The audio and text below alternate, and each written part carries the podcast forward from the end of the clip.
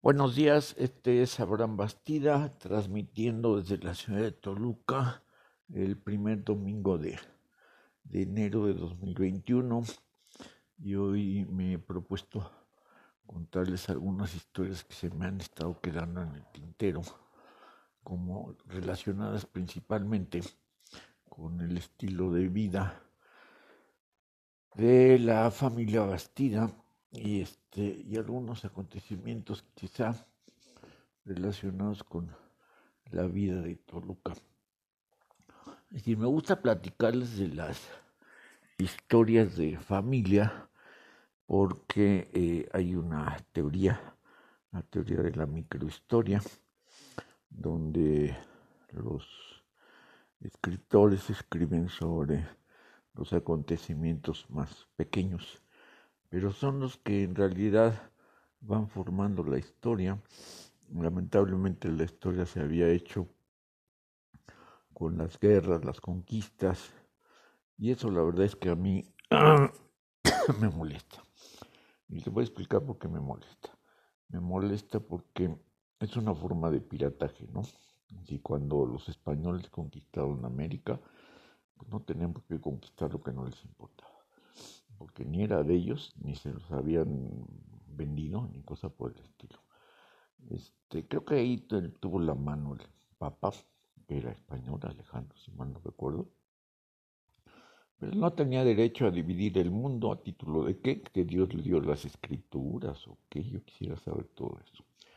Eh, por lo menos los americanos se asentaron en Delaware y en otros lugares, Nueva York, ni se sentaron ni hicieron buenas migas al principio con los indígenas y después incluso les compraron sus territorios después de las guerras, les reconocían su carácter de nación y este y a la fecha tienen sus reservas y, pues por lo menos los discriminan, pero pues porque no son de su nación, ¿verdad? Y además no practican su religión. Otra cosa que molesta mucho de la historia es estas famosas guerras de religión, ¿no? Pues daba igual si si tú tenías un Dios, si tú lo adorabas en una forma, lo más curioso es que las guerras de religión se dieron en el mismo monoteísmo, es decir, fue contra los maometanos que creían en Alá, fue contra los luteranos que creían en Dios, pero a su estilo, no quitaban ciertas cosas, ponían otras. Eh, ayer casualmente leí algo de Erasmo, que era un intelectual de, del 15, 14, este, en un libro que edita el Fondo de Cultura Económico que se llama La Historia del Diablo y hace una, un análisis muy interesante sobre la existencia del diablo, cómo nace, cómo se fortalece en épocas, cómo se, se deprime en otras épocas, si es que el diablo existe. Por lo menos eh, a mí sí me tocó ir a una escuela católica donde constantemente las señoritas Sánchez hablaban de, del diablo. Y por cierto, pues va de paso la, la información de que nuestro gran amigo Gabriel Ezetamol falleció en estos días. Parece que como consecuencia de esta pandemia. Y este, y menciona ahí eh, Osuna, que es un biógrafo, un cronista de la de Toluca, menciona que, que estudió en la Claret. Yo realmente, a pesar de haber estado estudiando en la Claret, no lo recuerdo. Tampoco recuerdo, por ejemplo, a Rubén Martínez, que ahora es mi cuñado, que tiene un hotel muy, muy conocido en Toluca, la Quinta del Rey, muy prominente. Y este, y hacía muchos, porque yo realmente me llevaba con José Luis Montes de Oca, Gasca, que también ya falleció, con este este, con José Luis Holguín, que está bien aparentemente, con Alejandro Miranda, que ya falleció, y este y alguien más que se me está, se me está olvidando, pero bueno, Mario Arochi también no era del grupo, pero pues era muy activo, también lo he perdido de vista. Recientemente he encontrado algunos otros compañeros, pero yo soy tan mal fisonomista que se me olvidan las, las caras. Quizá no los nombres, pero sí las caras. Este, bueno, pero regreso a lo que íbamos. a la historia y a la razón de la microhistoria. Y además también quiero platicarles que el día de hoy, hoy en la mañana, me enteré de que el Papa había publicado una encíclica que se llama eh, Fratelli, eh, hermanos, eh, sobre los hermanos, ¿no? en, en torno a la situación del mundo, en torno a las pandemias, en torno a la forma como vivimos. No lo he leído, ya lo encontré en internet. Me antoja mucho mandarlo a comprar. Pero bueno, pues la patria no está como para andar comprando libros y libros y libros que finalmente muchos nunca los terminaré de leer. Bueno, pero les quería platicar de, de, los viajes que acostumbrábamos allá por los setentas, ochentas, quizás hasta noventas. Miren ustedes, eh, mi abuela había sido, mi abuela materna, se llamaba María de la Luz Sánchez de Bastida, había sido una mujer, entiendo, em, de recursos moderados, tenía una pequeña tienda junto a la estación del ferrocarril, había un ferrocarril que corría de El Oro a la zona de las montañas de San Onofre y de Villa Victoria, de donde se bajaba la, madera hacia las minas. Ya tenía una tiendita ahí, en un lugar que se llama La Colonia, si mal no recuerdo. y mi abuelo eh, recorría mucho esa ruta y se fijó en ella como una mujer trabajadora. Esa era la versión de ella. Nunca he sabido la versión de él. El caso es que se llevaba, no sé, 10, 15 años, como se acostumbraba, y se casó con él. Pero ella era una mujer eh, muy inquieta. Eh, llegó y se instaló con sus hermanas de él en un lugar que se llama el Tejocote, pero pues no la trataban nada bien, la mandaban al río, la ponían a las tortillas, en fin, las actividades que no eran gratas a, las tías famosas o a las hermanas de mi abuelo. Y entonces un buen día le dijo, me pones un cuarto porque así era, ella era de temperamento fuerte como muchos de los de esa familia de los Sánchez, ¿no? Sánchez este Cárdenas casualmente. Y entonces, bueno, se le compra un pedazo de, rancho bastante grande, 80 hectáreas, que pone a nombre de su hermano de Reveriano Bastida Sánchez. O sea, de su hijo más bien, de su hijo de mi abuelo. Mi abuelo se llamaba Abraham Bastida Posadas. Al tiempo, nuevamente mi abuela se enoja, su consentido era mi padre, y este le dice, no, pero pues también le toca a Abraham, que es el nombre de mi padre. Y entonces le, le compra otro terreno que actualmente se conoce como la, la calera, y donde casualmente él nació. Él eh, siempre fue un poco mentirosillo porque él decía que había nacido en el porvenir. No es cierto, yo acabo de encontrar el acta de nacimiento y dice que nació en la calera, lo cual no tiene importancia porque, bueno, son 15 metros de diferencia entre un límite y el otro, y realmente la famosa calera nada más tiene establos. Bueno, pues a partir de eso ella empezó a hacer su dinerito, eran las épocas en que, el dinero no era tan difícil, tenía maíz, tenía tienda, tenía ganado, en fin, tenía sus recursos, ¿no? Eh, al tiempo él se muere y este y, los negocios de él, pues, bueno, van a la baja porque él era eh, comerciante en madera. Esa es una forma muy metafórica de decir que, que, que, tomaba los árboles, quizás con permiso, con poco permiso. Creo que en esa época no se requería tantos permisos. El punto es que en alguna ocasión ella, nosotros éramos, éramos como cinco nietos, les voy a decir quiénes éramos, mi hermana Norma, mi prima Lucha, yo Abraham, y una prima que era hija de una señora que se murió, que era María del Pilar Arriaga. Y bueno, pues se decidió que nos iban a llevar, si mal no recuerdo, primero, primero a Acapulco, otra vez a San Luis Potosí, otra vez a Veracruz y viajes cortos ahí a los santuarios de los alrededores. pero lo más a ella le gustaba viajar lejos.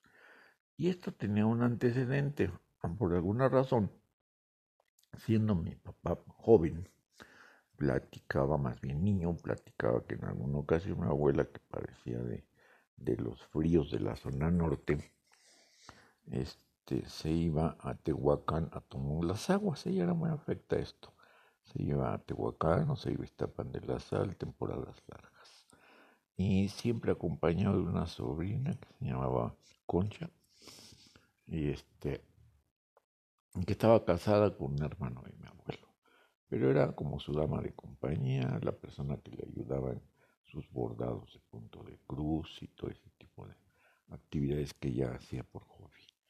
Y entonces este, se fueron a Tehuacán, ella y mi papá, en el tren, naturalmente, en el tren pasajero. Este, debieron haber salido del oro, después en tren, obviamente, después cambiarse en alguna estación de México, que tengo que investigar cuál fue, porque había varias rutas, y llegaron a Tehuacán, y estando en Tehuacán, se, por ahí todavía tengo una, eh, mármol donde está el nombre de mi papá y de mi tío Reveriano, que era como un, pues un recuerdo. Y este y después, creo que a ella se le ocurrió que no conocía el mar y que quería ir a Veracruz. Y se fue a Veracruz a ver a unos conocidos, unos amigos. Se hospedó en esa casa de sus amigos, conoció Veracruz, no sé cuánto tiempo estuvo.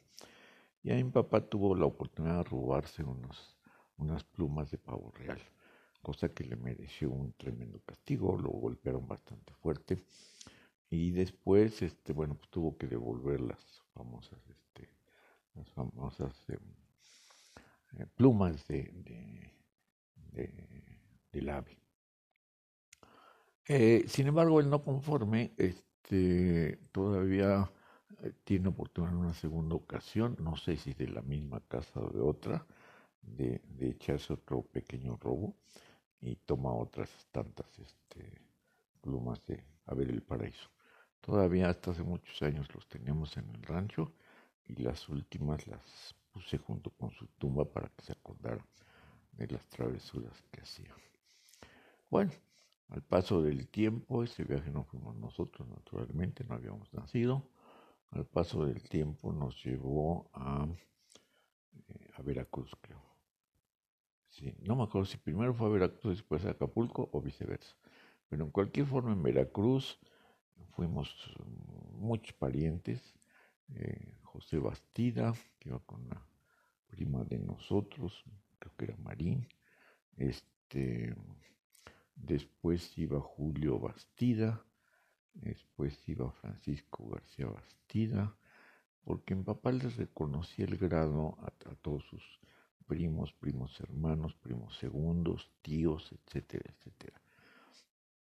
Y bueno, llegamos a Veracruz, que se llamaba Miramar, y lo primero que hicimos fue ir a un lugar donde vendían frutas que, ahí les denominaban mondongo, que no es el mondongo de sal, digamos, sino que eran una especie de combinaciones de, frutas que, bueno, para ser niño y no ser niño, le enloquecen a uno, ¿no? Estaba cerca de, los portales. Eh, ahí nos la pasamos en Acapulco. Un buen día se les ocurrió que íbamos a ir a beber a, al señor Borrat, también nos acompañaba la, el señor Borrat, el, hermano de un señor que vive aquí en Toluca. Y con todos ellos fuimos a Tlacotalpan. Tlacotalpan me dejó una impresión muy, muy agradable.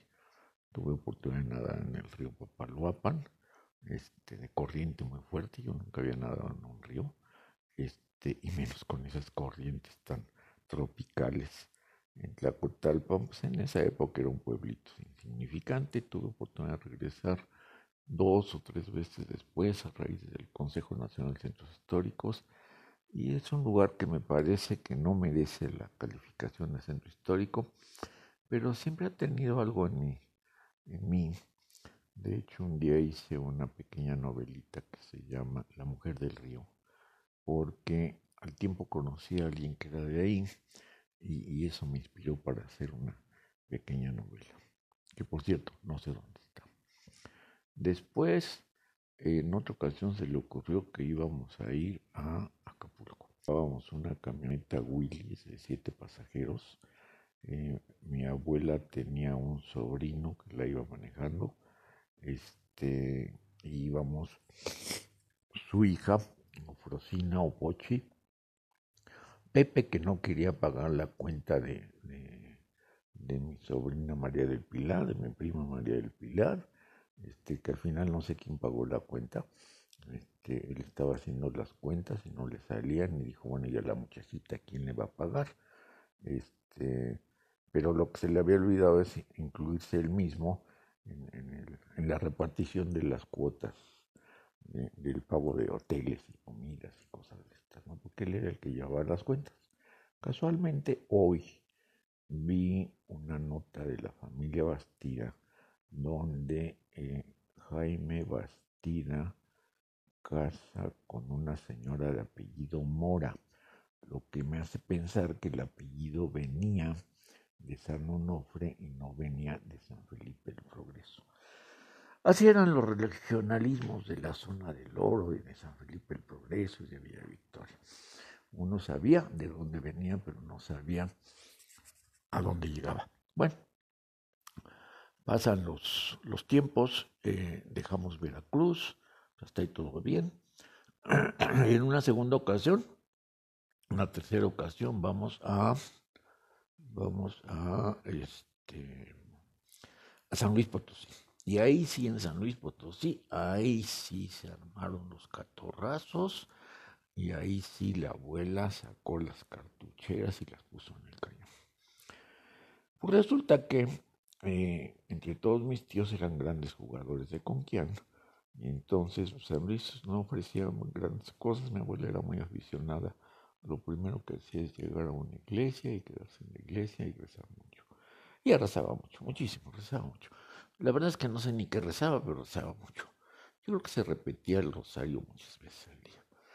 Y bueno, y además no sé para qué rezaba, porque pues, a mi juicio no pecaba. Este, quizá de pensamiento sí, pero no, no creo que haya pecado. En fin, como sea, llegamos y una noche se la pasan ellos todos, juegue y juegue. A la mañana siguiente llega mi de mi prima con mi hermana, María de la Luz, con mi hermana Norma, y les avisa. Mi abuela, oye, que dice que si vinieran a jugar, que ella mejor ya se va al rancho. Y pues el punto es que ahí nos dejó a todos, sin coches, sin nada de nada, este, sin dinero, y, este, y mi abuela se regresó al rancho. Era una mujer de muchos pantalones.